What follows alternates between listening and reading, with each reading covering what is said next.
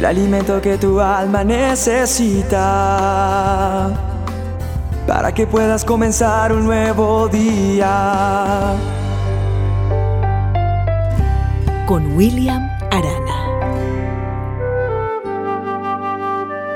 Me encanta este versículo y hoy te lo quiero dedicar y quiero que pienses en él cada vez que sientas temor, cada vez que sientas que no puedes con algo, cada vez que sientas que puedes caer y lo reclames para tu vida, pero lo vivas, lo experimentes y lo hagas real.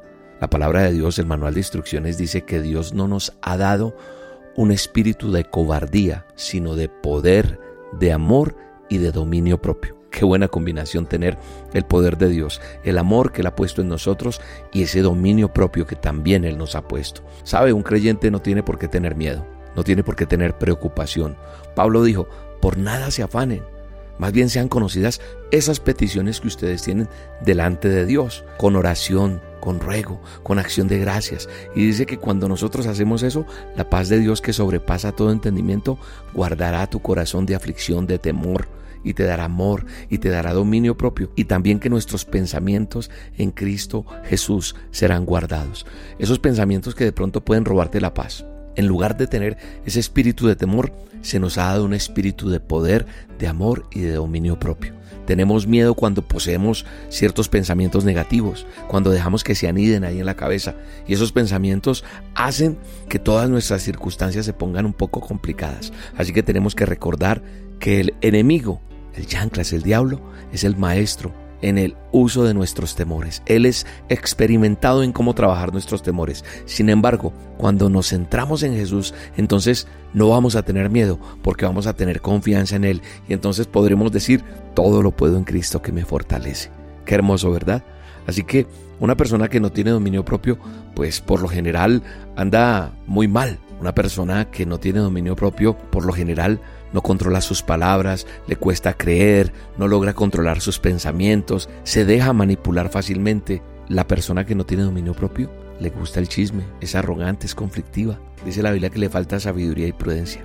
Se deja seducir fácilmente por el pecado, no sabe tomar decisiones correctas porque siempre actúa por sus deseos. Por eso la palabra de Dios dice en Proverbios 25-28, como ciudad derribada y sin muros es el hombre cuyo espíritu no tiene rienda.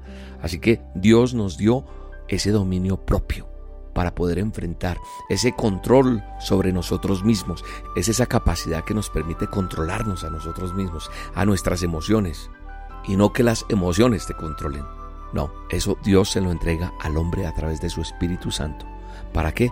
Para que nos neguemos al pecado y todo aquello que desagrada a Dios sea alejado y el propósito de Dios se cumple en nosotros. Una persona que tiene dominio propio reacciona de manera equilibrada a esas decisiones que tiene que tomar, a esos deleites. ¿Por qué? Porque goza de ese control sobre esas emociones y es capaz de dominar sus impulsos.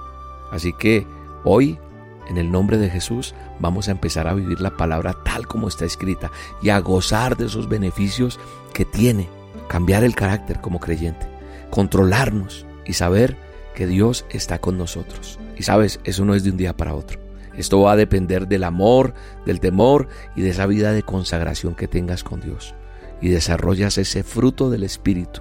Y eso es importante en tu vida. Y vas a ver lo que vas a cosechar. Vas a ver lo que viene de, de parte de Dios para tu vida. Así que yo oro por ti, para que Dios te ayude. Cierra tus ojos. Amado Dios, te pido que esta persona que está escuchando esta dosis sea bendecida por ti y que la palabra que está en 2 de Timoteo 1:7 se vuelva una realidad en ella, en esta persona. Ahora repite conmigo, di Señor, Dios Todopoderoso, tu palabra me dice que tú no me has dado un espíritu de cobardía, sino de poder, de amor y de dominio propio. Así que yo declaro esa palabra para mi vida, para tener el éxito y la bendición que tú tienes para mi vida. En el nombre de Jesús. Amén. Te quiero mandar un abrazo, pero también te quiero decir, no tenemos reunión este domingo presencial, no señor. Hasta el próximo 22 de mayo nos vamos a reunir una vez por mes en Bogotá.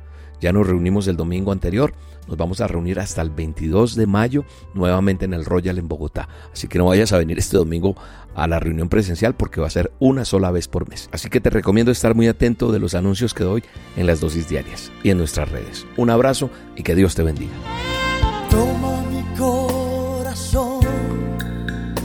Es tuyo.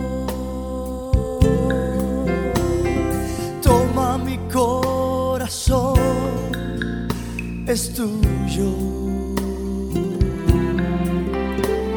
Mi vida ofrezco ante tu altar en amor y.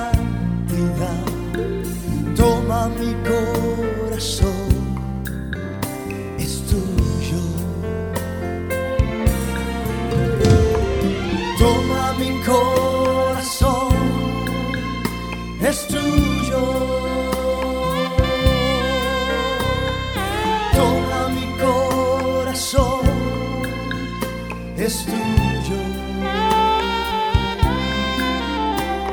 Mi vida ofrezco ante tu altar en amor y santidad. Toma mi corazón, es tuyo. La dosis diaria Con William Arana.